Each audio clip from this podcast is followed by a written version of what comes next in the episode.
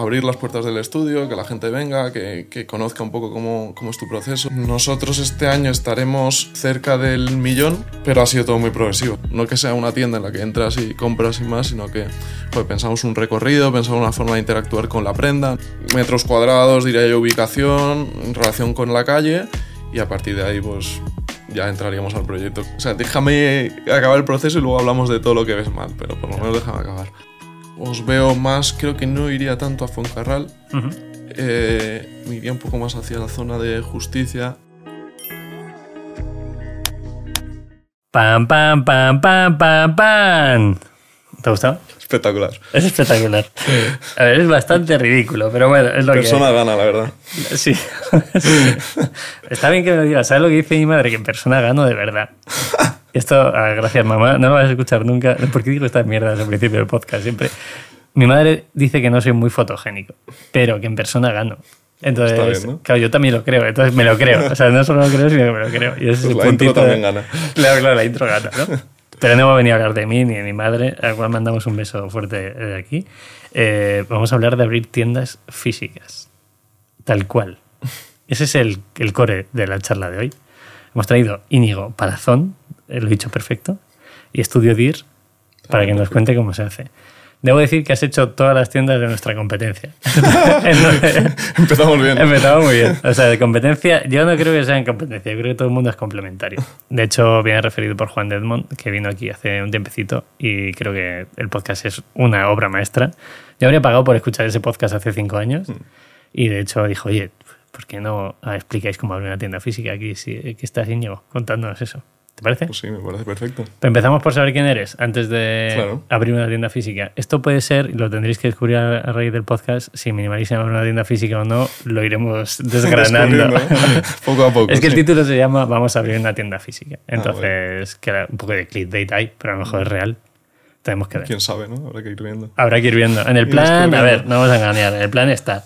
Si lleguemos no al plan, pues el plan lo Pues soporta. ya todo. sabes en quién te puedes apoyar. Vamos a dar claves hoy para que todo el mundo sepa cómo abrirla. Eso es. Yo- hay mucha gente que nos está escuchando que a lo mejor tiene un e-commerce o tiene una tiendecita pequeña y quiere dar un salto más. ¿no? Y lo hablábamos antes que el objetivo también es que montar algo que mole. ¿no? Eh, Nos pegamos todas las marcas para hacer marcas que molen a nivel de reels específicos, eh, la imagen de los productos que sea perfecta, modelos y, y todo perfecto. Y luego llegas a tiendas y dices, no transmite lo que tiene la marca. Bueno, es que, que creo que eso te lo, te lo comentaba antes. Para nosotros es esencial. O sea, el que venga tiene que ir con la mentalidad de que la ese proceso de pasar del online al offline Claro. tiene que ser como para ellos un regalo, ¿sabes? Y que lo disfruten y que piensen que están por el- llevando el camino correcto. Si no, no tiene. Y para nosotros también, que al final queremos hacer cosas que estén muy bien. Entonces, Claro. Todos tenemos que estar A ver, sí, cosas muy guapas, ¿eh? Gracias. Que vayáis a la web porque hay cosas muy guapas. También vamos a hablar de un negocio que me parece complicadísimo, que es toda la parte de arquitectura como diseño. A mí me parece fascinante. De hecho, cada vez que viajo tengo cientos de fotos en mi móvil de cosas que me valgan como referencias para otro tipo de cosas que nunca sé para qué. Pero claro, yo me meto en la cabeza de cómo podemos, cómo se construye esto y me parece un mundo muy difícil Curioso. en el que hay muchas personas involucradas y también vamos a hablar de eso, porque no todo es bonito lo bonito que se ve. No, eso es cierto. pero antes vamos a empezar por quién eres. Yo, ponnos en contexto. Pues Íñigo es un chaval de 31 años de Madrid que estudió arquitectura en, en la Univers- Universidad Politécnica de Madrid y que, bueno, luego hizo sus pinitos en, primero en Chicago, estuve un año allí, luego en, en China, estuve en Shanghai también trabajando y demás. ¿Un año en cada sitio? ¿O- Un año y seis meses, sí. ¿Y qué tal China, tío? China para un podcast aparte. Sí, no ¿no? sé poder estar hablando ahora. venimos sí, mañana otra vez Joder. a contar cosas. Vamos a estar mucho tiempo, pero era una experiencia muy buena. O sea, aprendes Eh, mucho, aprendes mucho, pero claro. por Claro. porque todo es diferente. Entonces, al final, cada día es como una aventura nueva. Y, y ya no solo la arquitectura, ¿eh? en general, en, en las experiencias que vives ahí, no las vas a vivir en que otro sitio. Va a ser una sí, sí. cosa. Yo no he estado nunca y de momento no quiero ir porque creo que me va a dar un poco de choque. O sea, he estado en muchos sitios de Asia, pero no Sí. en China. Pues yo también he estado en muchos sitios de Asia. China es lo que más choque te da, Sí. sin ninguna duda. Sí. Bueno, tendré apuntado ahí. Mm. O sea, es típico viaje de no sé dónde tengo que ir, me tengo que perder un mes, pues ese será, será el destino. Te lo recomiendo. sí. Sí. Además, luego puedes viajar por allí, es una locura. sí. Duda que tengo respecto a esto. Vosotros, eh, igual que un artista necesita inspiración, ¿un arquitecto necesita tanta inspiración? Sí, sí, sí. O sea, Hay parte de artista, entiendo. Sí, mucha, mucha. O sea, hay estudios que se enfocan de una manera, otros de otra, pero en nuestro caso, que sí que hay mucha parte de diseño en, el, en nuestro proceso, hay, hay referencias constantes, ahí estamos siempre intentando estar a la última, ya no son en nivel nacional, sino internacional, que al final se hacen cosas muy, muy chulas por ahí, hay que estar siempre, sí, sí. Eso y fundirse Instagram, eh, Tal cual. Todas, ¿no? Sí, ¿Qué hay plataforma dirías que es la de arquitectos? Eh, Yo, pues lo estábamos ah, cuestionando los últimos años, ha sido Instagram, sin Vale. duda, pero mm, al final yo creo que el público reclama algo un poco más dinámico, ¿no? Lo, que, lo que hablábamos antes, ¿no? Que, que ya se pierda esa, esa parte un poco casposa del artista, del arquitecto, que está encerrado en su estudio, que no enseña lo que hace. Yo creo que ahora el, el público Quizás porque nosotros también lo vinculamos mucho a las marcas de ropa eso, que, que- que está muy bien que el, que el fundador aparezca, ¿no? diga cómo se hacen las cosas, cómo, quién es. Y creo que eso se está empezando a ver un poco también en nuestro mundo, ¿no? Eso de eh, abrir las puertas del estudio, que la gente venga, que, que conozca un poco cómo, cómo es tu proceso, que vea tus herramientas. Claro. Y para eso yo creo que Instagram es verdad que está cambiando en, en ese sentido y yo creo que podría ir por ahí, no sé. No, no tengo más... No tengo más Yo animo a todo el mundo a que vaya por ahí. O sea, he hablado, yo lo he hablado con muchos responsables de empresa y mucha gente dice, no, es que yo no quiero estar expuesto. Lo puedo entender, pero también creo que la única forma, al principio muchas veces de darte a conocer es estar expuesto. Entonces, eh, en el caso de Minimalism y en mi caso personal, yo siempre me expongo. A nivel profesional, a nivel personal muy poquito. Pero a nivel profesional es como, oye, si un vídeo lo ven 5.000, 10.000, 20.000 personas y saben que es el CEO de Minimalism haciendo cosas, creo que trae más cosas positivas que negativas. Porque quiero decir, no estoy haciendo nada ilegal, no estoy haciendo nada malo. La gente que comulgue con esos valores, pues le va a impactar de alguna forma. Claro, sí, es, es un poco el mensaje. O sea, nosotros, los, los cuatro socios que formamos el estudio, bueno, que no termino de decirlo, David, Ignacio, Ricardo y yo, es verdad que somos bastante reservados en ese sentido. Tampoco personalmente mm, Instagram, nos gusta eh, mucho enseñar, pero el- exactamente, pero a, a nivel profesional sí que, o sea, yo veo con buenos ojos, o sea, no ser, no convertirte como en, en una, en la risa de todo el mundo, pero sí, joder, enseñar tus proyectos de una manera diferente a como se ha enseñado siempre, que es como fotos estáticas y más, Claro. intentar darle un poco de dinamismo, ¿sabes? Yo lo veo clave. O sea, la gente que nos está escuchando, por favor, eh, darle una vuelta. Tienes que cosas que comunicar. Eh, de hecho, hice un reel sobre esto el otro día, en plan, tío, la gente necesita saber qué haces. Eh, si no, es imposible que te encuentren. Entonces, yo lo veo clarísimo. Sí, sí. Hablamos del proyecto, años de vida del proyecto. Venga, años de vida eh, son te- tienes 31 años. O sea, yo creía que eres más mayor. 31 años tengo. Hostia, ¿eh? ¿Cuántos años Mis socios, somos dos, dos socios, somos de la- dos socios de la misma generación, 31, y los otros dos de un año menos incluso. Hostia. Tienen 30. empresa? Hostia. Sorpresa, ¿eh? Yo Somos yo jóvenes. que... ¿Cuántos años lleva la empresa? Llevamos cinco ya. Se O empezamos, sea, salisteis de la carrera... salimos de la carrera, estuvimos eh, trabajando un año cada uno en, en estudios diferentes. Viste que para que os explotara alguien mejor explotaros vosotros. Y... Sí, no, no lo llegamos a aprender del todo porque no nos dio tiempo, pero Vale. lo típico que empezamos a hacer mm, concursos en tus ratos libres, concursos estos públicos, y por sorpresa el primero que hicimos los cuatro lo, lo ganamos. Qué bueno. Eh, y eso pues nos hizo firmar un contrato mm, con la administración bastante interesante. Seguimos compaginando durante seis meses o así nuestro trabajo personal con lo que empezamos a hacer en el estudio, hasta que ya dijimos, eh, vamos para adelante un poco guay.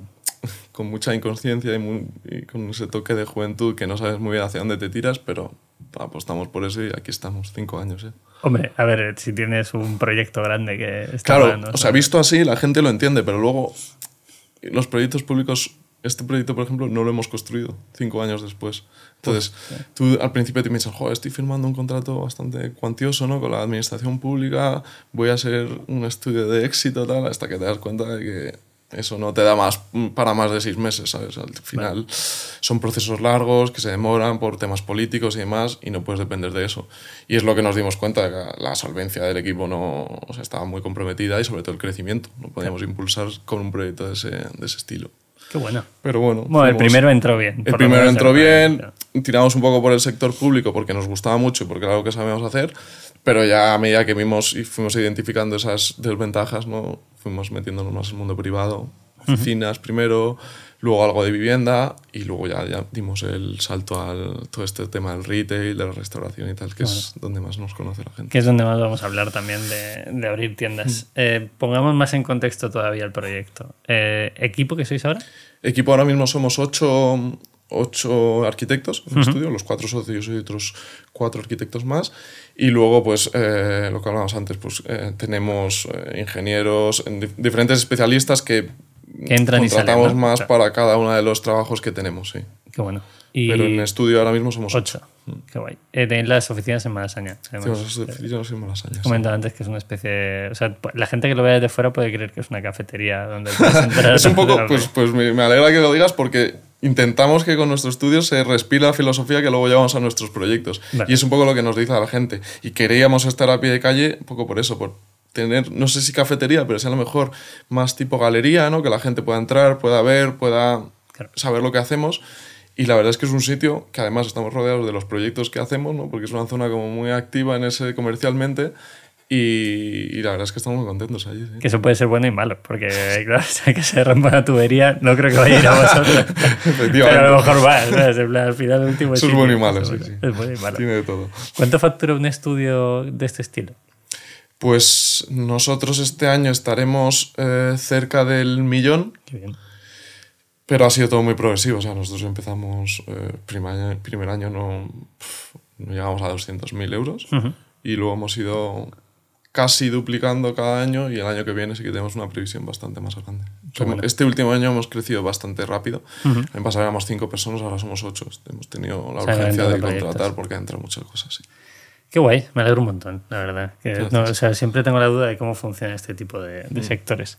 Sí, es curioso, porque Muy nosotros estamos intentando entenderlo ahora mismo, que tampoco lo sabemos. vale.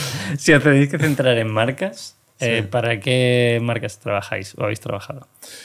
Pues hemos, hemos hecho un poco de, de todo. Lo que sí que pedimos es lo que, lo que te comentaba antes, ¿no? Que sobre todo hemos hecho marcas que nacen, que nacen online, ¿no? Que suelen ser pues, marcas jóvenes, em, que, que tienen esa necesidad al, al cabo de unos años de eh, dar ese paso y, y experimentar un poco con su comunidad, que son marcas que generan como mucha comunidad, y ver cómo les funciona en el, en el mundo offline. ¿no? Entonces hemos tenido mucha oportunidad en ese sentido. Pero también hemos hecho, sobre todo ahora estamos ya acercándonos también a marcas más consolidadas que lo que buscan es, o sea, nos gusta mucho el concepto de la, que está muy de moda últimamente de la flagship, ¿no? Como, Vale. Eh, es verdad que el mundo del retail ha cambiado mucho, ¿no? Antes se entendía más como el- la tienda, como ese sitio donde meto toda mi ropa y vendo, vendo como si fuese casi un mercadillo, ¿no? Ahora tenemos la plataforma online, entonces no tienes esa necesidad de mostrar todo. Entonces creo que las marcas, a raíz de las marcas de lujo, ¿no? Que son un poco las que se han inventado este concepto, tener una marca que se vea, tener una tienda que sea más como un museo, ¿no? Que al final, joder, la gente... Eso es, se identifica con, con la marca, generas una experiencia de venta, mm, le das algo más, ¿no? Claro. Entonces, nuestro objetivo es ir un poco en ese sentido, que cada, cada tienda que hagamos no sea como una producción en serie de te hago esto, esto aquí en Valencia, en Madrid, en Barcelona, sino que cada una tenga ese, joder, esa- ese concepto ¿no? que, que, el, que el cliente sepa identificar y que viva una experiencia que es un poco lo que intentamos transmitir con nuestra arquitectura. Y llevar esa parte del online, a, o sea, una marca tiene sus valores, eh, Mm. imagínate, ¿no? Luego hablaremos de cómo Minimalism podría montar una marca, ¿no? O sea, una tienda. Pero ¿cómo llevas los valores de un eh, Neutrale, por ejemplo, es cliente vuestro? Diplomatic también era También, cliente vuestro. Y luego hay más cosas que no me sonaban los nombres, pero Mm. digo, estos los ubico. ¿Cómo llevas esos valores de marca a un sitio físico? Pues ese es el proceso, yo creo, más bonito que hacemos Vale. y el donde creo que aportamos más valor. Bueno, evidentemente luego en la parte de arquitectura también, pero como que se da más por hecho cuando el cliente viene, ¿no? Pero esa parte es la que más sorprende, ¿no? Porque el- al final lo que hacemos es un proceso muy, muy preliminar, ¿no? En el que intentamos empaparnos un poco de la filosofía de la marca, de la esencia, pues eso, a través de Instagram, de, de su web, de, de su mensaje en general. Intentamos como Estudiaros concentrar todo, ¿no? sí, no toda duda. esa información, todas sus referencias. Nos gusta mucho cuando las marcas tienen referencias que van un poco más allá de la moda. Pues que sí, Neutrale nos gusta mucho esta cosa del mundo mediterráneo, ¿no? de la esencia esa balear que tienen. Al final tira mucho imagen de- del mar, de, de la playa, de materiales. Y entonces eso intentamos como recopilar toda esa información y trasladarla de primeras a una paleta de materiales que nosotros decimos, pues jugamos mucho con los materiales y intentamos ya desde el principio pues decir, tú vas a ir por este material, por, por esta combinación, ¿no? Y creemos que de esa manera pues identificamos un poco esa esencia a través de la ropa y de sus referencias, cómo se puede llevar a un mundo más físico que la gente pueda tocar, ¿no? que, que se pueda palpar. Y luego el siguiente paso es más relacionado con la experiencia de venta, ¿no? que lo que hacemos es, una vez tenemos ya identificado el espacio donde va, donde va a operar la marca, pues ya ofrecer lo que te decía antes, ¿no? No que sea una tienda en la que entras y compras y más, sino que joder, pensamos un recorrido, pensamos una forma de interactuar con la prenda, ¿no? Que, que hay diferentes estilos de exposición y que al final joder, que el cliente que vaya sienta un poco que eso es diferente ¿no? a lo que te puede encontrar en cualquier otro sitio. ¿Y os ha pasado alguna vez? Esto es algo que a mí me fascina, que en redes sociales eh, bebes una cosa de la marca, ¿no? A ti te transmite algo, llegas a la web, te transmite otra cosa Sí. y escuchas a alguno de los fundadores o fundadoras y te transmite otra cosa. ¿Os ha pasado alguna vez que Eso pasa que no alguna vez, claro? sí.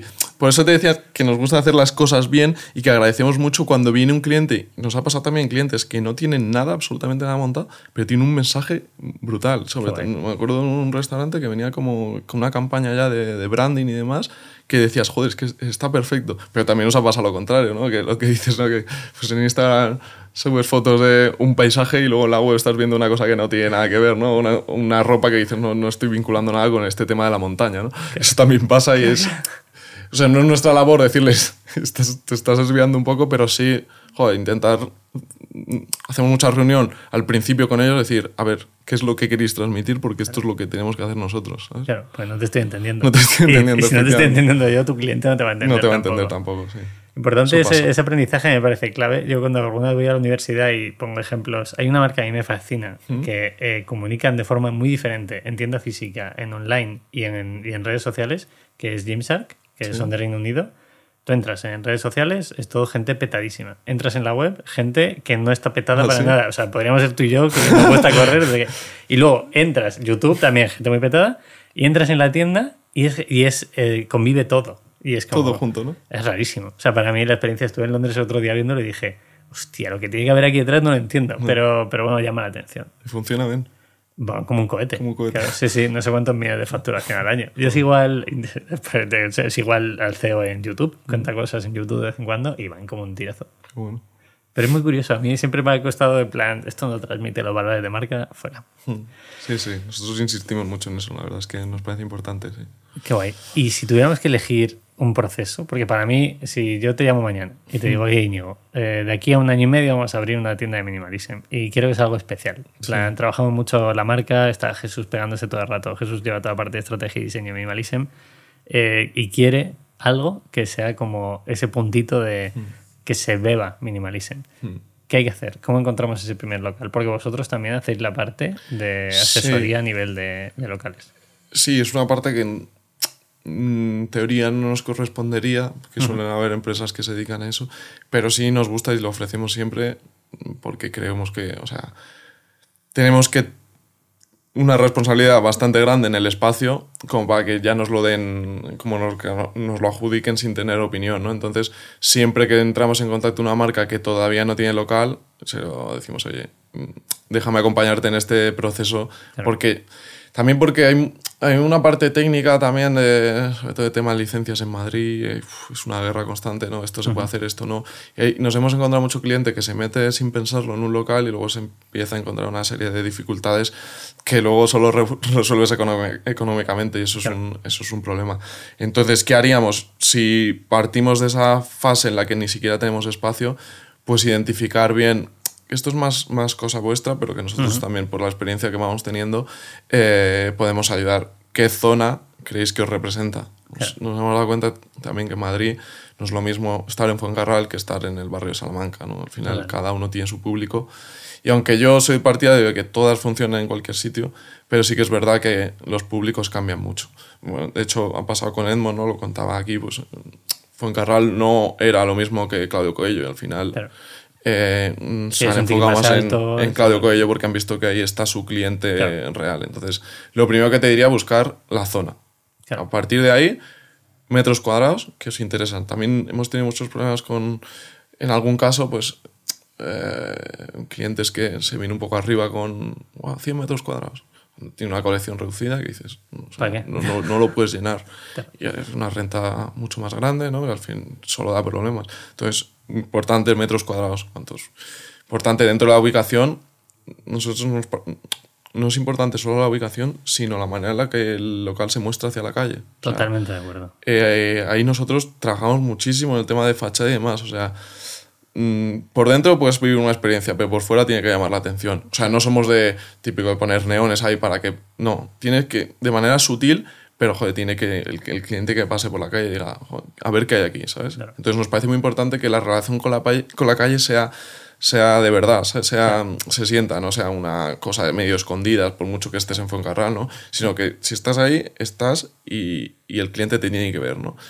Y luego, pues, eh, metros cuadrados, diría yo, ubicación, en relación con la calle, y a partir de ahí, pues, ya entraríamos al proyecto cosas más, un poco más Más de profundas. marca. más de marca, efectivamente. Me parece, llevándolo al punto que decías antes, me parece curiosísimo como una marca como Nude Project o Blue Banana, que las puertas, o sea, fue en carrera, entiendo que hay un limitante de, de escaparates grandísimos. Y Mm. Claro. ves Nude Project y Blue Banana que van como un cohete las dos marcas, que están al lado, de hecho, al lado de We Are Knitters también. Y es muy pequeñito, tío. O sea, No. la entrada es como, vale, tienes que transmitir en dos metros cuadrados Mm. todo lo que transmites a nivel de marca. Claro, pero es que su estrategia yo creo que es, es, es muy, fue muy correcta en su día cuando Claro. fueron la primera tienda de cada uno de ellos y dijeron, a ver, vamos a validar este modelo. Yo entiendo, gente joven que le está funcionando. claro, le está claro. funcionando muy bien en el mundo online, pero siempre tienes ese miedo a pasar al offline. Y dices, "Pf, quiero Foncarral, vale, pero no me voy a volver loco. Vamos a ir a un local pequeñito, lo validamos y a partir de ahí, pues ya, ya ves cómo han- el cohete que son las dos marcas. Sí, entonces ya se, han- se pueden ir a donde quieran. Pero validando un primer modelo que es que son tiendas enanas. Pero, Totalmente. joder, funcionan como. Vamos. Claro. Todas las marcas deberíamos tomar nota de lo que ha Yo hecho Blue que sí, yo y creo que ese es un, proceso bastante coherente. Sí, sí, totalmente. O sea, Blue Banana yo no sé cuántas tiendas físicas tienen ya. O sea, tendría que preguntar a Nacho, pero creo que van por 16 Sí, o sí, 17. tiene muchas, sí. Más Corte Inglés y Más tal, corte sí. inglés y tal. Y Nude Project se, la ha debido- se la ha debido sacar muy fuerte en Milán, Milán, con la última Lisboa, tienda de creo que también por ahí. Madre mía. Sí, pues todos deberíamos coger nota. Empecemos en calles pequeñas. Sí, sí. Esta pregunta la he hecho a todos los dueños de marcas que han venido. ¿Cuánto te dejas en una tienda? ¿Cuánto cuesta? Sé que vas a responder a la gallega, vas a decir, depende seguro. No quiero asustar, o sea, No depende. asustar. Evidentemente Claro. depende. O sea, lo- nosotros. Eh, joder, es que esta es la pregunta recurrente de todos los clientes. ¿Cuánto me tengo que gastar? Uf, a mí me cuesta decir un número, pero lo que hacemos en estos casos es. Ya hemos hecho muchas tiendas. Entonces, mira, aquí está Neutrale, aquí está Diplomatic, aquí está eh, Edmond, aquí está mm, Yuxus, que acabamos de abrir ahora.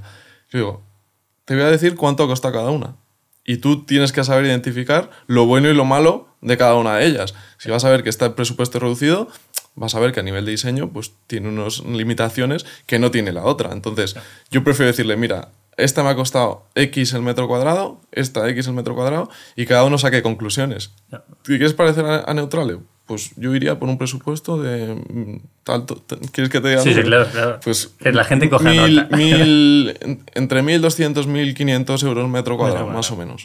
Para una tienda bien hecha, o sea, con, con carga de diseño, con buenos materiales, con tal. ¿Cuántos metros puede tener la de Edmond, por ejemplo? No la de Fuencarral, que será más grande. La de Claudio del Coyo tendrá eh, 50, 50 50, por metros cuadrados. Vale. Pero bueno, ahí lo que hemos hecho ha sido como un lavado de... De- sí, un cambio de imagen, un poco lavado de cara, ¿no?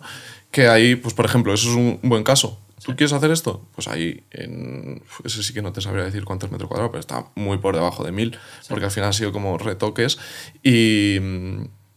Y no es el mismo que en proceso, ya la tienda estaba hecha, o sea, no tienes ni que hacer fachada, ni, ni instalaciones, ni nada. Al final era, es, es- mm, era como ac- acondicionamiento. Pero claro, una que va a lo grande, que tiene que empezar de cero, yo te diría eso, en torno a entre 1000, 1500 se puede hacer cosas. Menos, también se puede hacer. O sea, nosotros nos adaptamos a lo que el cliente tenga, pero sí que nos gusta decir que entienda que por que esa tienda ha costado eso y que identifique por qué ha costado eso. Claro. Pues, si quieres algo así, yo, yo te lo hago. Si quieres algo menor, pues también te enseño una tienda pues que sea, que, que sea más reducida de presupuesto, pero que también vas a ver las limitaciones que ha podido tener. Claro. Creo que Sí. eso es lo mejor. A ver, Hablar sí. de- desde la experiencia y no tanto de... Te voy a decir un número que nunca sabes. Claro. O sea, ahí entraría en esos metros cuadrados y coste por metro cuadrado. O sea, que vamos a poner cifras. Hmm. Mínimo 50.000 Sí. minimísimo, gastándote lo justo, a, eh, yo qué sé, medio millón. Puede ser, depende de los metros. No nos hemos encontrado todavía nadie No que se gaste medio millón, pero es un poco el objetivo. O sea, yo sé por los grandes grupos, ahora estamos, eh, por ejemplo, trabajando con una, con una marca, MIM, que es una moda femenina y demás, que está detrás del grupo de scalpers, ¿no? Y ya cuando te, te empieza a hablar de cifras de lo que se gasta en sus tiendas, dices, joder, aquí hay mucho recorrido. Que entrar. Hay mucho entrar ahí, o recorrido. sea, Entonces sé que las marcas de lujo, lo que te decía antes, las flagship estas, Sí. jo, al final es una millonada. O sea, estas tiendas no pueden ser re- rentables, pero por otro lado lo necesitan. Yo no quiero saber cuánto cuesta la tienda de scalpers de Gran Vía. ¿Tú, tú lo sabes? Lo he intentado sacar, Vale, vale, pero no lo sé sacar, porque sé mucho Claro. dinero, sí. Me escuché un podcast de Borja diciendo que, que iban a abrir la tal y pasé por Gran Vía el otro día, lo vi y dije, hostia, chaval, es Sí, como. sí, es, es, es- es es- descomunal, sí. Claro, es tamaño Zara, o sea, para que la gente Sí, sí. lo. Eso es un Zara en pleno Gran Vía, tamaño Zara, quiero decir. Es como. No sé, me pareció loquísimo. Sí, sí, si ya llega a ese punto, ya es otra cosa. Eso es un poco el objetivo al que hay que llegar porque sabemos que hay, Que se puede, hay un recorrido largo y, y hay marcas que van. Si Minimalism llega a eso algún día, es, que todo va muy bien. Eso, eso está, eso está claro. Es el objetivo, sí. Ese es el objetivo. Vale, tenemos más o menos coste por metro cuadrado. ¿Qué más cosas debe saber alguien cuando vaya a montar una tienda? ¿Qué cosas hay por detrás? O sea, vosotros os encargaríais de la parte de diseño, o sea, toda la parte de arquitectura, hacer que conviva la marca, tanto en online, redes, etcétera, con lo que el cliente se puede encontrar en físico. Pero, ¿cómo llevamos eso a, a pie? O sea, todo el tema de empleados, etcétera. Empleados para, la, para hacer la construcción. ¿Eso Vale. cómo se gestiona? ¿Qué, qué más cosas debería tener la persona en cuenta? Porque ahí entran tiempos también. Sí, ¿qué más cosas? Sí, claro. Eh, eh, el tiempo es probablemente lo que más eh, limita y donde más aprieta la marca, porque al final Claro. joder, cierras un alquiler, te dan unos meses de carencia, pero siempre estás luchando por llegar a, a la fecha. Eso es lo que más limita. ¿Quién forma parte de ese proceso? Pues empezamos nosotros. eh, desde la fase más conceptual de diseño, luego una fase de ejecución en la que ya empiezas a detallar pl- planos técnicos y demás. Y ahí lo que hacemos es integrar ya, pues lo que te comentaba antes, ¿no? una empresa de licencias que nos parece súper importante porque en Madrid los locales, bueno, tienen unas restricciones muy grandes. eh, esta licencia es de BART, hay que cambiarla a comercio, ¿sabes? Al final eso es una guerra. Entonces sí que le intentamos meterla dentro del proceso para que nos, nos haga saber esas limitaciones. Y luego ya, pues a medida que nosotros eh, vamos desarrollando fases, sí que entra la parte más de construcción. Nosotros al final pues trabajamos con, tenemos tres, cuatro constructoras de confianza y en el momento en el que ya tienes más o menos detallado el proyecto, se lo lanzas a ellos, presupuestan todo y ya ves con el cliente, te reúnes y vas analizando pues los cuatro presupuestos que has recibido. Uno está alto, otro está bajo.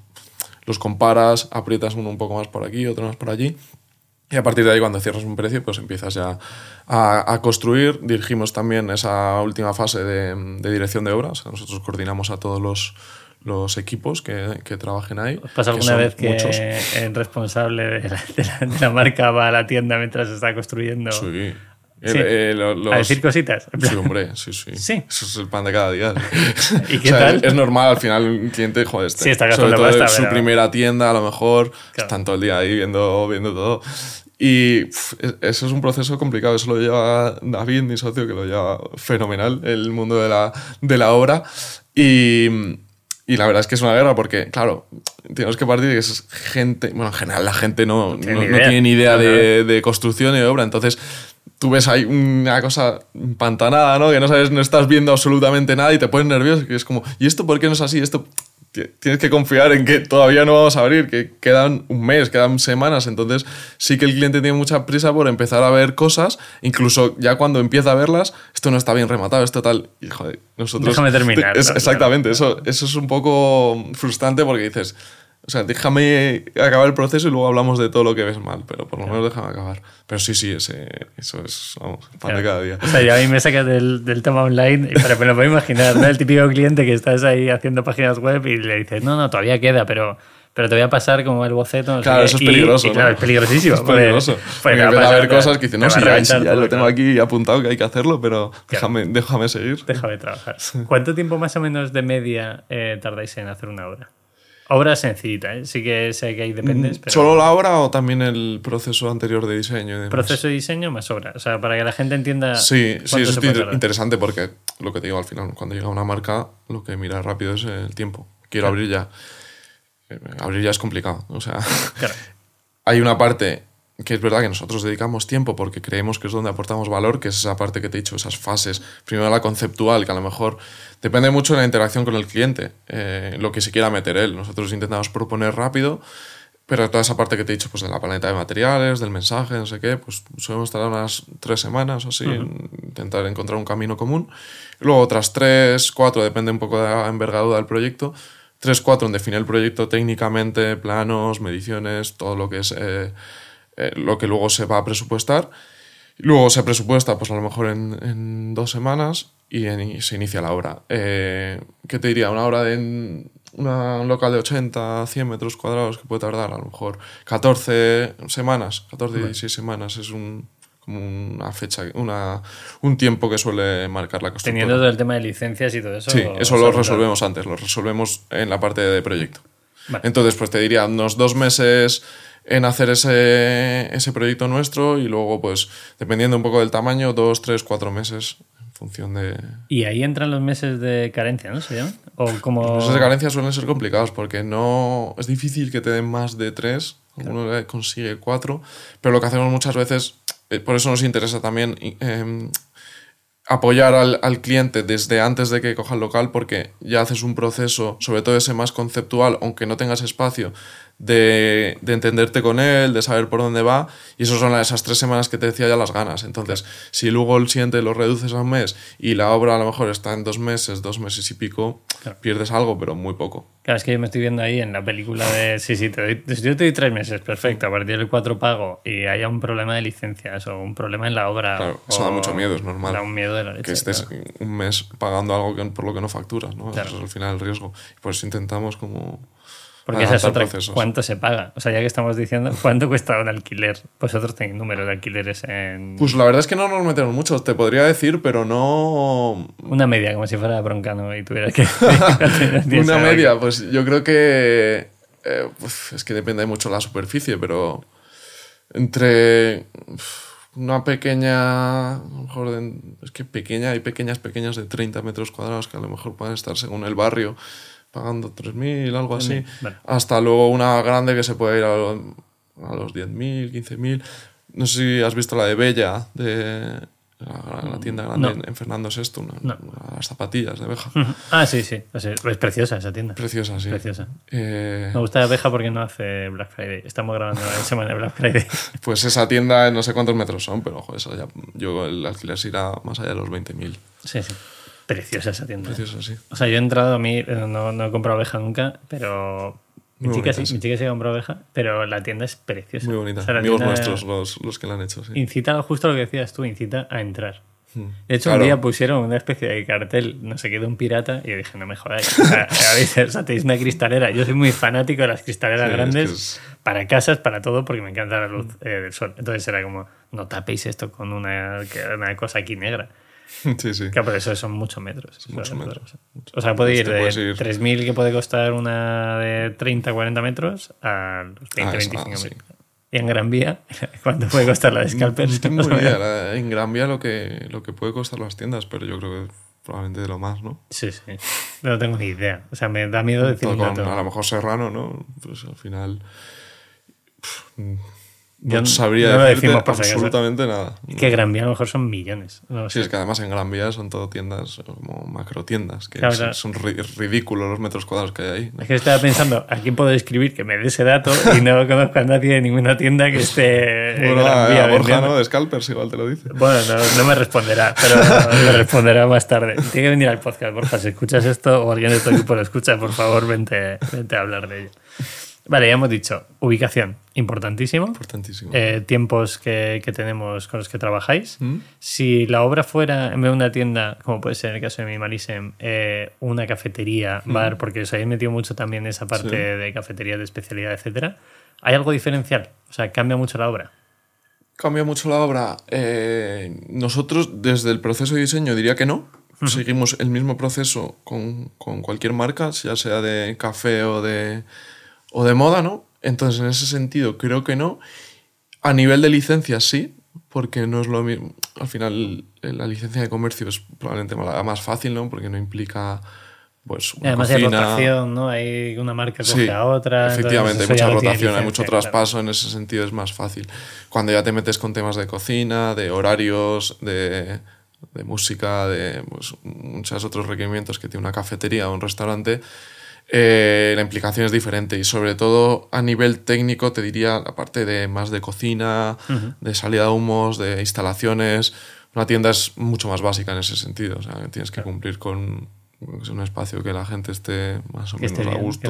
Pero en cambio un restaurante es un sitio en el que te va- vas a estar más tiempo, hay que mirar otros factores, también la, la parte acústica, ¿no? Hay muchas cosas que hay que tener en cuenta. o sea, es pelín más complejo, pero bueno, que intentamos afrontarlos todos como de la misma manera. Qué bien. ¿Y hay alguna historia loca que hayáis tenido? me da igual en cafetería o en tienda física. Algo, yo que sé. Historia loca me refiero a. Yo soy de Segovia, entonces en Segovia cada vez que haces un agujero en el suelo posiblemente Ah, hay algo, algo del Imperio Romano. Es verdad que está muy de moda. Entonces, ¿os ha pasado alguna vez algo del estilo? Nos ha pasado, no tanto entiendo, a lo mejor en viviendas, y ves que esto lo contaría mucho mejor David, porque es el que está día tras día en obra y, y la verdad es que es un mundo muy curioso. Pero sí, lo típico de que te llaman a las 4 de la mañana, cliente de una vivienda, se, ha- se me ha caído un- una ventana, o una- en ese caso una, la típica fresquera, esta donde se guardaban antiguamente era alimentos, que era como un- una especie de congelador, pues se cayó a, abajo, ¿sabes? Abajo. al patio. al- y claro, llaman directamente a David a las 4 de la mañana como si se hubiese... se hubiese Claro, acabado el mundo. Que también tenía su razón el cliente, pero, pero joder, son cosas que asustan. O sea, que, que ahora lo, lo cuentas con gracia, pero dices, joder, me pasa eso y mato a alguien y a, ver, a ver qué pasa. Seguro de responsabilidad civil ahí claro, no son claro. cosas complicadas. El mundo de la obra es muy, bueno, te iba a decir muy divertido, entre comillas, pero para el que lo sufre, que en nues- nuestro caso es David, pues es, es exigente. Hay que, que tener muchas tablas porque tienes que, que al final tratar con mucha gente, cada uno lleva sus tiempos. eh, tienes que exigir para que todos lleguen a fecha y al al final, joder, es complicado. sí. Yo cada vez que alguien me dice meterse una hora, de hecho es mí es uno de los puntos que más miedo me da, porque o sea, yo el tema de tecnología, una empresa, no sé qué tal, lo puedo más o menos entender, sé los perfiles, pero claro, yo mi cabeza es, tengo que trabajar como un obrero, con el que a lo mejor me cuesta mucho eh, tener un nexo de unión a nivel de soy capaz de transmitirte lo que quiero montar aquí, me estoy jugando mucho dinero y tú tienes que hacer bien tu trabajo para que podamos transmitir lo mismo. Claro, Me parece un- una movida lo que es una movida, sí. Porque al obrero posiblemente le dé un poco igual. O sea, Claro, ese es el problema, y que no solo es un obrero, o sea, está el obrero, luego está el carpintero, luego está el cerrajero, o sea, cada uno va, Cada uno va- va a va su claro. rollo, entonces hay, tienes que tener una coordinación de todos esos, y es lo que dices, hay uno pues que le da igual, y, y ¿qué haces tú? ¿Le ¿Vas a, vas a estar detrás ahí diciendo, ya, pero tienes que hacerlo así y tal, no sé qué? Pues lo intentamos, pero joder, es- hay que tener mucha mano derecha para, para que todos estén conformes y remen en la mi- misma dirección, ¿no? Que al final es lo que... ahí me sea muchísimo. bueno. Yo creo que sería dificilísimo para mí. Sí. No sé cómo podéis gestionar fácil. Sí, mu- muchas horas y mucho... Claro, tendréis el equipo ya, o sea, el equipo que tengáis, entiendo que ya es gente de fiar, etcétera. ¿no? Sí, y luego también lo bonito que hemos hecho es que dentro de los cuatro que somos, cada uno se ha cogido una parte del negocio. Entonces, Claro. ya entre nosotros, prácticamente, sí, tenemos reuniones internas, discutimos todo, pero cada uno tiene su, su cometido dentro del estudio. Entonces, no nos pisamos y ahí todo, todo es mucho más fluido. Entonces, si David es el encargado de coordinar a todos estos agentes, David confiamos plenamente en que lo va a hacer, igual que yo hago otras cosas y que Ricardo y ¿Cómo lo Nacho hacen dividís? O sea, ¿cómo se dividen los trabajos dentro de, de una. Pues, eh, pues mira, ahí eh, lo que hemos dividido ha sido como en cuatro fases también, coin- coincide siendo cuatro so- socios, ¿no? Hay una fase más de como estratégica, ¿no? De comunicación también, de cliente, de esa primera, lo que se está diciendo, de esa primera eh, parte, ¿no? De identificar, pues, eh, lo que quiere el cliente, qué le ofreces, un poco de inspiración, ¿no? Pero que tiene mucho que ver con esa comunicación constante de, y parte estratégica de hacia dónde va el estudio, de hacia dónde nos queremos acercar. Eh, esa es una parte inicial, esa por ejemplo la estoy más encargado yo. Luego hay una parte, cada una de ellas está como vinculada con la siguiente, que es un poco lo bonito, ¿no? Luego hay una parte mucho más de producción, que es una vez ya es más o menos cerrado con el cliente de que va a ir el proyecto, tienes que detallarlo, tienes que sacar como toda esa documentación técnica, que es probablemente donde más trabajo hay en el día a día. Que, que- pero que se vincula mucho con la primera, que es más, de, más creativa, ¿no? más de diseño. Y esa, pues, tanto Ricardo como, como Nacho son los que llevando toda esa parte de producción apoyados con el resto del equipo, que normalmente es donde más se meten. Y luego cuando ya vas finalizando esa fase donde todo está detallado, entras ya a discutir con la constructora, ¿no? Esas cosas más técnicas y también se solapa porque, bueno, parte ese de presupuesto ya tiene que ver con obra, pero tiene que ver también con plano. Entonces, eso lo lleva David y es como el hilo, el hilo que, que mezcla esas dos fases. Y luego cuando ya acaba eso, la cuarta fase que hila de nuevo es como un círculo con la, con la primera, que es más parte de comunicación, lo que estábamos hablando antes. Has finalizado un proyecto, vamos a fotografiarlo bien, vamos a difundirlo bien en, los medios donde queremos estar. Y, digo que hila porque al final ese material es el que luego se utiliza para captar el, próximo cliente, ¿no? Entonces es un poco eso. Muy bien esto estudiado. O sea, no, creo que tiene bastante sentido. es verdad que hemos, hemos dedicado mucho esfuerzo a eso porque teníamos la visión esa del estudio más tradicional que más romántico, ¿no? Eh, que al final era, proyecto claro, un proyecto bonito. Intentamos, dentro de esa idea de no perder la calidad, que es un poco lo que nos ha llevado hasta aquí, pero sí optimizar muy bien los procesos y que, joder, que, al final el negocio sea rentable y, y sepamos dónde, por, dónde, por dónde tenemos que tirar, ¿no? Hay una duda que tengo, me puedes responder o no, te, lo dejo, te voy a dejar que... Hay un comodín que llevamos mucho tiempo sin utilizar, que en este programa muchas veces lo utilizábamos, lo puedes utilizar si quieres. ¿En la construcción hay tanto dinero B como se dice o no? Te, lo digo, te digo por qué, porque yo vengo de online y para nosotros es imposible tener nada en B. O sea, es, todo pasa por, por un Stripe, por un Superfly Payments o lo que sea. En construcción hay mucho. Puedes torear como no, quieras. Yo te lo contesto. ¿no? En nuestro caso, ninguno. vale bueno, primero, la parte que tiene que ver con el estudio, ninguno. O sea, no porque quiera aquí parecer como que le hacemos las cosas bien, sino porque no, o sea, no, no concebimos así. Entonces, ahí no. En la parte de construcción, eh, es verdad que con el mundo corporativo con el que trabajamos, que son muchas marcas, no, tampoco, cero. Cuando aparece eso, a lo mejor con un cliente más privado de vivienda, que te, que te diga, oye, podría pagar esta cuando, es, cuando el contrato directamente con la constructora nuestra, no, no suele haber. Pero si hay un cliente que ya empieza a coger el carpintero por allí, ¿eh? ahí nosotros... Perder la traza a vosotros. Sí, intentamos quedarnos un poco aparte y decir, oye, si quieres hacer estas cosas, o sea, no es ya nuestra responsabilidad, entonces vamos a aceptarlo, pero porque ya es una cosa entre tú y el carpintero o el que sea. Entonces ahí, tú me vas a pagar a mí y está la factura. Evidentemente hay mucha parte en B todavía, pero, pero creo que tiene que ver más con ese mundo, pues a lo mejor de una reforma rápida que alguien se quiera hacer en esta casa y es directamente el, el propietario con el, con el albañil o, ¿sabes? Cosas así más improvisadas. Claro que no tiene, o sea, la gente que nos escuche luego eso no tiene ningún tipo de seguro ni nada por el estilo. No, claro, ese es el problema. por eso desde, desde, una empresa más consolidada, tanto la nuestra como una constructora, sí que nos interesa hacer las cosas bien. Por, lo que hemos visto que luego puede pasar. Claro. ¿Qué cosas pueden pasar? ¿Qué, cosas se han roto?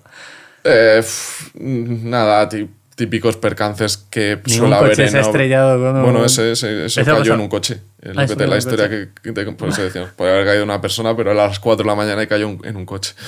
Menos mal. Menos mal, sí. Nada, esas cosas de un poco del día a día. Es verdad que en el mundo en el que estamos ahora mismo, más de locales comerciales, el riesgo es mucho menor. Pero nosotros también hacemos grandes edificios y ahí, joder, ahí sí que intervienen muchos agentes, ahí sí que el tema este de seguridad y salud y, gestión en general de, equipos y demás es importantísimo cumplir a rajatabla porque no sabes nunca si se te va a caer algo y, a ver qué lías, ¿sabes? A mí me daría miedo también. ¿eh? Yo siempre he dicho que me dedico a la parte de, más tecnología porque lo único que puede pasar es que se caiga la web. Y, el que dejo de facturar soy yo, eh, o sea que no, no, pasaría nada y no mata a nadie, ¿no? Pero siempre que hablo con un ingeniero y dice, no, hago puentes y te has hecho el puente de San Francisco y dices, hostia, tengo ¿cómo duermes? ¿Sabes? Si eso se claro, cae, ese es el problema, sí. ¿Cómo duermes después? Ya, mira, yo, pues mira, se ha roto una camiseta, no te preocupes, te mando te otra. otra. No, problema. Vale, una pregunta que me parece muy interesante para ir cerrando ya el, el, podcast es tu visión a nivel de marca. O sea, hemos pasado por todo tipo de etapas. Una etapa en la que el punto físico era muy importante, llegó el COVID y el online lo reventó. Ahí entiendo que vosotros sufriríais bastante. Y ahora viene otra etapa en la que la gente quiere volver a tocar producto. De hecho, si te fijas, un, un, Lagam o todas las marcas están yendo a, que la gente pueda tocar producto. Y nosotros, de hecho, en Navidad haremos un pop-up para que la gente toque producto también.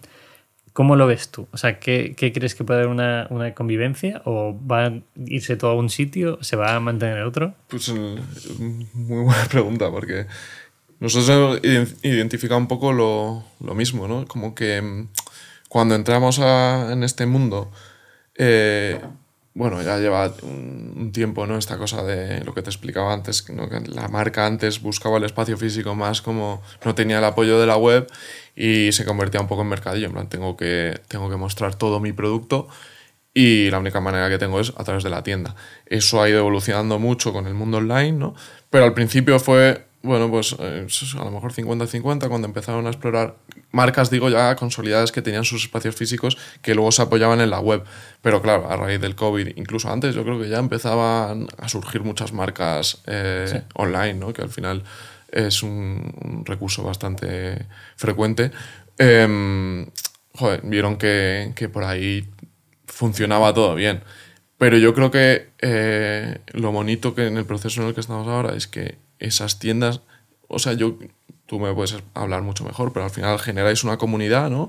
Que lo estoy viendo marcas jóvenes que todavía no tienen tienda, que montan, bueno, no sé si has visto las últimas, montan una pop-up y se, monta ahí una de, chavales que, que, joder, que, lo están, que lo necesitan. Entonces, es verdad que antes se veía, eh, eran más reticentes a ese, a ese salto, ¿no? Al físico, pero es que yo creo que una vez que has generado esa comunidad, que tienes un apoyo tan grande de tu público, o sea, lo que quiere el siguiente paso que buscan ellos es estar ahí, eh, tocar el producto, conocer la marca y, y creo que es un paso que hay que dar, ¿no?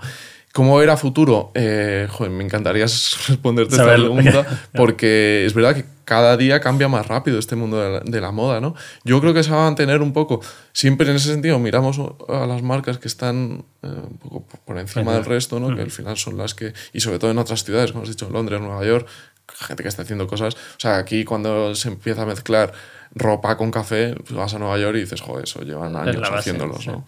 Eh, y como eso muchas otras cosas, ¿no? Entonces, mirar un poco a qué hacen esas marcas para saber por dónde vamos. Pero si yo te, te tuviese que combinar, diría que creo que ese modelo, del, del- sobre todo del flagship, no, no abrir como a lo loco, sino abrir, que, que- lo que me comentaba Juan el otro día, ¿no? Abrir eh, como muy concienciadamente dónde quieres estar, Claro. una gran tienda más que estar ahí como probando muchas ciudades o muchos mercados, ¿no? Entonces, yo apostaría por la gran tienda donde el público pueda acercarse, pero de una manera comedida y sobre todo relacionando mucho todavía con el mundo online, que al final tiene un recorrido enorme. Claro, incluso lo que decías antes, que puedes tener catálogo en tienda que a lo mejor no tienes online o Efectivamente, eso es lo bonito, ¿no? Y lo, lo que te, el Claro. apoyo que puedes tener, sí. A ver, a mí me estás convenciendo. O sea, no sé, no sé en qué momento habrá que dar el paso a, a que Minimalism tenga una tienda. Si tú tuvieras que decir, con lo que sabes de Minimalism, y si no te pongo en contexto, ¿dónde montarías la primera tienda?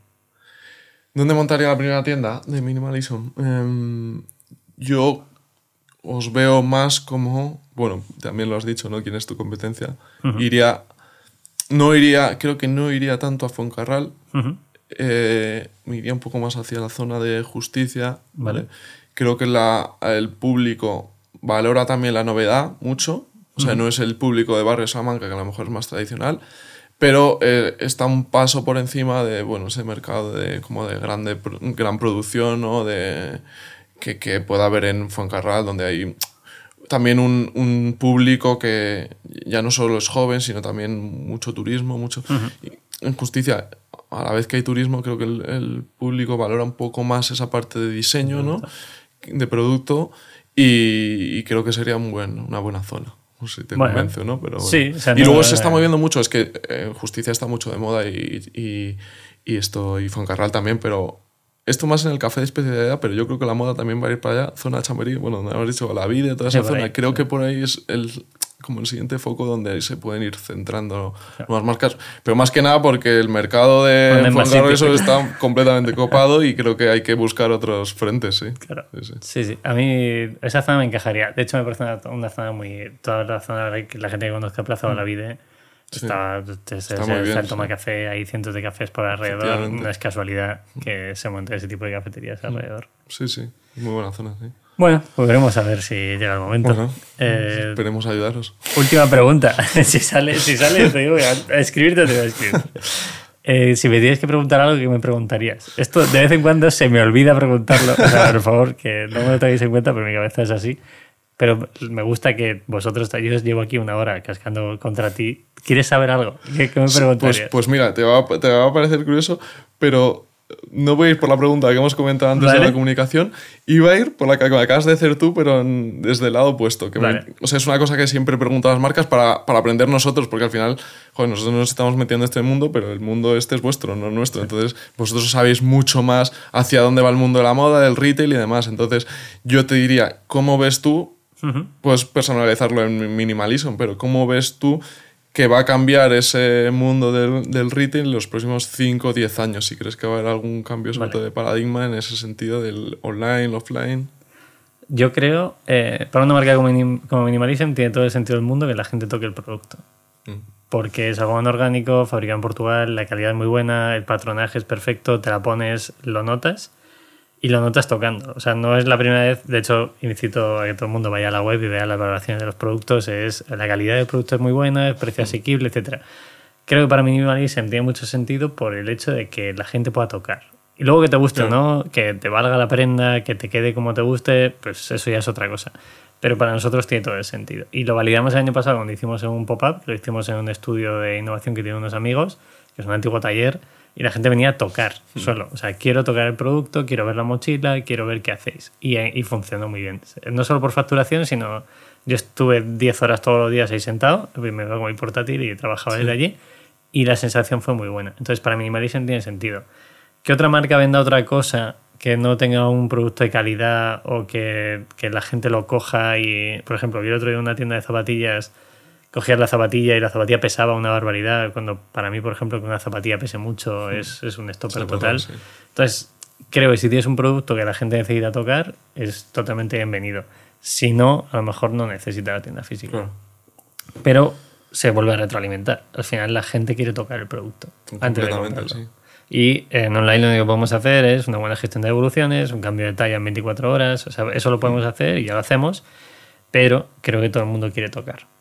Tampoco creo que haga falta, pues lo que decíamos, 20 tiendas en España. No, a lo mejor es una, son dos o son tres. O sea, a mí me convivo más con el modelo de Edmond que a lo mejor con un modelo, pues yo sé, Blue Banana. Pero claro, Blue Banana, hablando con Nacho, me dice, es que todas nuestras tiendas, entre comillas, son rentables. Claro. Pero también convivo más con el concepto de abrir dos cafeterías que abrir 100 cafeterías, por ejemplo. Sobre todo porque a mí me agobiaría tener cientos de Sí, empleados. pero es un poco el parte. control, yo creo. ¿no? Claro. Cuando, sobre todo cuando quieres hacer marcas como las vuestras, ¿no? que está todo muy cuidado. Claro. Bueno, a nosotros también nos pasa que queremos mantener esa calidad sin perder el control. Entonces, a veces que quieres crecer muy rápido, pero tienes que tener los pies sobre la tierra y decir, Claro. a, ver, a ver hacia dónde vamos. ¿no? Sin ser yo nadie para que, oye, que si alguien quiere montar 100 cafeterías o 100 Hombre, tiendas, por luego, favor. eh, que nos llamen. Eso viene bien. Eso viene muy bien para el Estado siga recaudando impuestos. Sí, sí. Que de alguna forma, pues, No, eh, claro, claro. nos repercute con hospitales y con colegios. Seguro. ¿Algo más que quieras añadir? Eh, no, yo creo que... no ¿Te lo has pasado bien? Me he pasado fenomenal. Sí. ¿Cuántas marcas crees que te van a escribir? Pues veremos, te, te lo iré diciendo. Yo espero que haya convencido al que, al que esté en ese proceso. O sea, creo que, que has explicado muy bien toda la parte de los costes, que para mí es clave, y sobre todo el tema de tiempos, que a mí es algo que... O sea, son cosas que nosotros no estamos acostumbrados a hablar. Y son, y te iba a decir, son las dos cosas que cuando llega el, el cliente más le preocupan y con Claro. toda la razón del mundo. Tiempos y costes. O sea, Pues como todo. En plan, Como ¿Cuánto todo. tiempo voy a tener en vender esto y cuánto va a costar comprarlo? O sea, pues, espero, bueno, que haya convencido con la respuesta, que es verdad que es un poco ambigua a veces, pero bueno, pero que quiera más información, que, que, que te escriba. llame, ¿no? Vale, Íñigo, pues mil gracias. Eh, a ti que estás escuchando este podcast y has llegado hasta el final, también te lo agradezco. Eh, he flipado hoy porque hemos mirado las métricas de los últimos podcasts y al final del podcast llega el 65% de la gente. que Me parece, oye, gracias por llegar ahí. Suscribiros si os apetece, pero sobre todo, coged este podcast y compartidlo con esa persona que sabéis que le puede ayudar. Que a lo mejor no tiene que montar una tienda, pero quiere montar una cafetería o quiere saber cómo se monta una casa a medida. Pues también se puede hacer. también. Nada más, muchas gracias. Muchas tío. gracias, Pepe. Gracias.